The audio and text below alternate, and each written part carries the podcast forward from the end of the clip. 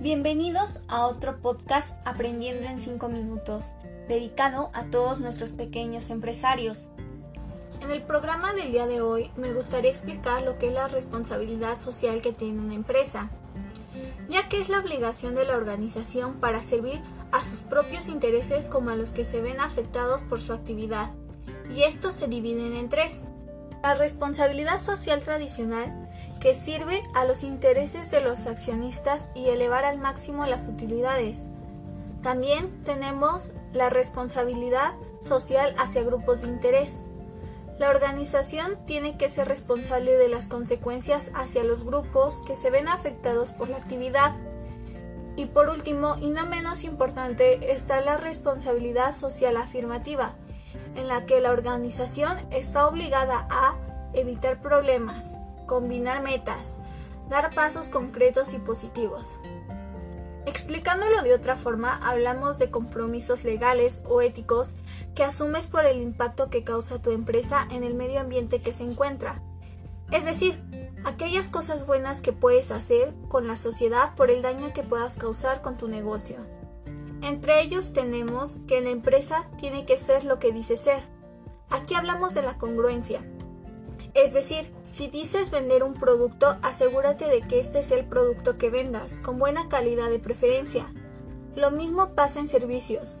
Si ofreces un servicio, recuerda tratar bien a la gente, ya que una empresa debe de cumplir con lo que dice y promete. Recuerda lo que le iba a suceder a la empresa de Sopa Maruchan, que por decir que su producto era de tal manera y no cumplirlo, casi la sacan del mercado.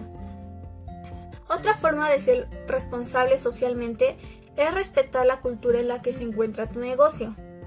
Y por último, algo que ha tenido mucho impacto y conciencia últimamente que es el cuidado del medio ambiente. Puedes realizar acciones como ahorrar agua, luz, en la medida de lo posible, así como tal vez usar cosas recicladas. También puedes medir el impacto que produce tu negocio al agua, aire y en la tierra ya que debes cumplir la normativa ambiental.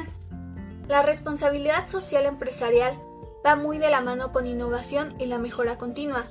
Recuerda que en la mejora continua mencionamos que puedes implementar el ahorro, que es utilizar la menor cantidad de recursos. También es bueno considerar que tus colaboradores, es decir, empleados, son el activo más importante en tu empresa, ya que ellos son la estructura de la misma. Ayuda a ellos y al negocio el hecho de pagarles sueldos razonables, ofreciéndoles formación y sobre todo ayudándoles a conciliar su vida laboral con la personal, ya que muchas veces nos enfocamos más en lo profesional que en lo personal, existiendo un desequilibrio en la vida. Al implementarlo, haces que el negocio marche mejor, además de ser una responsabilidad social en tu empresa, con un enfoque más social hacia tus trabajadores haciendo un ambiente más ameno y productivo. Puedes pensar que la responsabilidad social empresarial es únicamente para grandes empresas, pero debes saber que son cada vez más las pymes que se adentran a las preocupaciones sociales, ya sea con el ambiente, por sus colaboradores o por la economía, entre otros. Además, como pyme tiene ciertas ventajas, las cuales son como trabajas en lugares, en una entidad, o si te va muy bien, hasta en dos o más entidades, pero como tus puntos geográficos son más pequeños a comparación de una empresa internacional, con esto me refiero, por ejemplo, tienes un negocio en la alcaldía Gustavo Amadero, lo que hace que conozcas más los problemas de tu entorno y buscar una solución relacionado a la responsabilidad social empresarial. También te adaptas mejor a los cambios y puedes conseguir que tus empleados impliquen mucho más. Eres más creíble y llegas antes al consumidor. Pero también llegas a tener puntos limitados. Tal es el caso de recursos limitados, la desinformación, bastante competencia de precios. La responsabilidad social empresarial genera fidelidad y credibilidad ante los clientes y generar una buena reputación lo cual favorece mucho al negocio. Me gustaría aclarar que las empresas no están únicamente para generar dinero, sino que también generan oportunidades, por ejemplo, en nichos de mercado, de comunicación e incluso oportunidad laboral y superación personal, entre otros.